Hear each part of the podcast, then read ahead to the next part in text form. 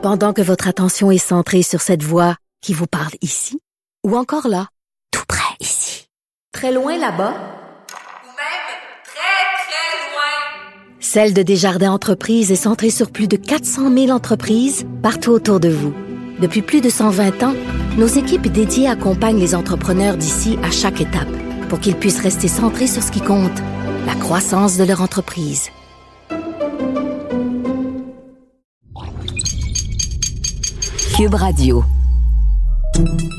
Salut, c'est Charles Dran avec l'équipe dans 5 minutes. On s'intéresse aux sciences, à l'histoire et à l'actualité. Aujourd'hui, on parle de cornichons ou de concombres, on sait pas trop. Généralement conservé dans une saumure à base de vinaigre, le cornichon est consommé partout dans le monde, autant les gros que les petits, sucrés ou salés. Mais qu'est-ce qu'un cornichon vraiment? Ce que les anglophones appellent un pickle peut-il être considéré comme étant un cornichon? Et d'où vient cette idée de conserver des aliments comme des légumes dans du sel et du vinaigre? Embourbé dans un conflit avec sa compagne sur la nature du concombre et du cornichon, Philippe Séguin a décidé de mettre en lumière l'histoire de cet aliment. Il y a quelques années, j'ai eu un débat avec ma copine française sur le fait que les cornichons étaient simplement des concombres conservés dans du vinaigre pour devenir des cornichons. Bon, elle défendait corps et âme que les cornichons et les concombres venaient de deux plantes différentes.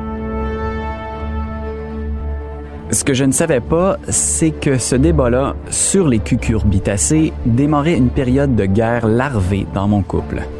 Il fallait mener l'enquête jusqu'au bout pour sauver la relation. Vous voyez, en France, ils ont une certaine fierté pour leurs cornichons.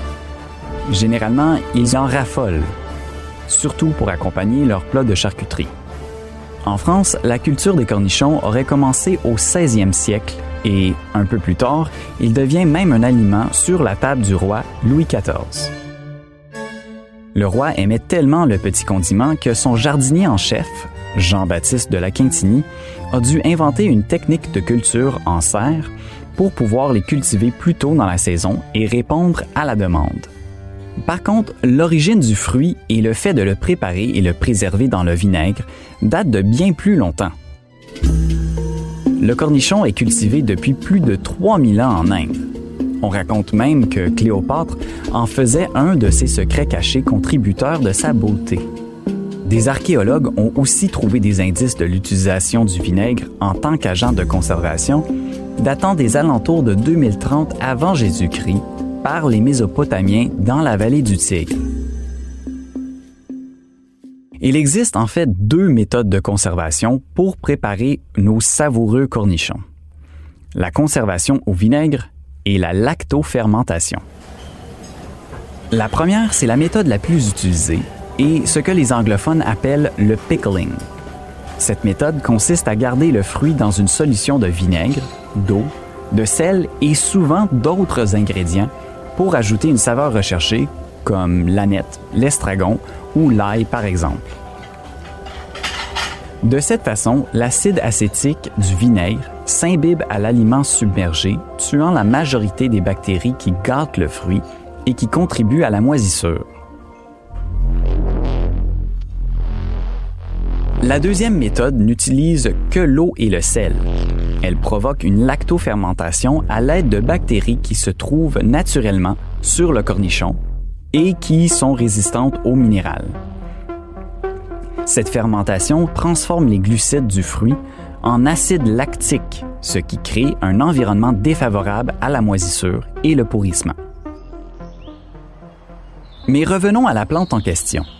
Selon certains, le cornichon est simplement le fruit du plant de concombre que l'on cueille avant son développement à la maturité. Un bébé concombre. Selon d'autres, les cornichons sont une variété spécifique du concombre dont la taille naturelle atteint quelques centimètres seulement, aussi connue sous le nom de gherkin.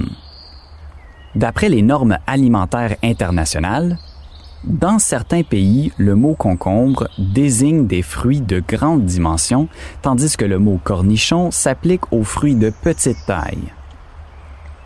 Le dictionnaire Larousse donne comme définition au mot cornichon variété de petits concombres que l'on consomme, encore verts, confits dans du vinaigre. Ce qui peut porter à confusion, c'est que le concombre et le cornichon proviennent tous les deux de la même espèce, Cucumis sativus, qu'on peut retrouver ensuite en plusieurs variétés.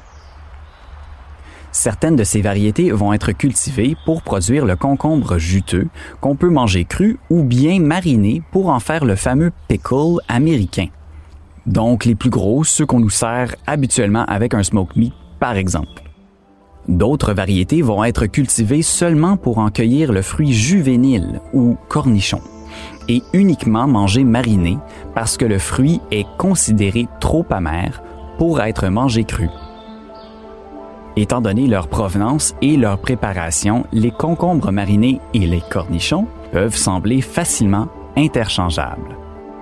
Donc à la question, les cornichons sont-ils des concombres? La réponse pourrait varier selon la région et la personne à qui on la pose. Pour un Québécois, un cornichon peut être à la fois un grand ou un petit concombre mariné, alors que pour un Français, un vrai cornichon vient des variétés distinctes de Cucumis sativus, comme le vert petit de Paris ou encore le fin de Meaux.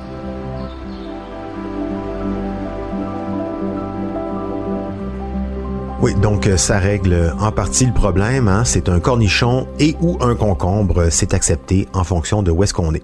Fait intéressant d'ailleurs, les pots de cornichons de la marque Maille au Québec indiquent concombre comme ingrédient et les mêmes pots de cornichons Maille en France indiquent cornichon comme ingrédient. On peut donc en déduire que le débat concombre-cornichon a fait rage au sein même de la compagnie. Merci Philippe Séguin. C'était en cinq minutes.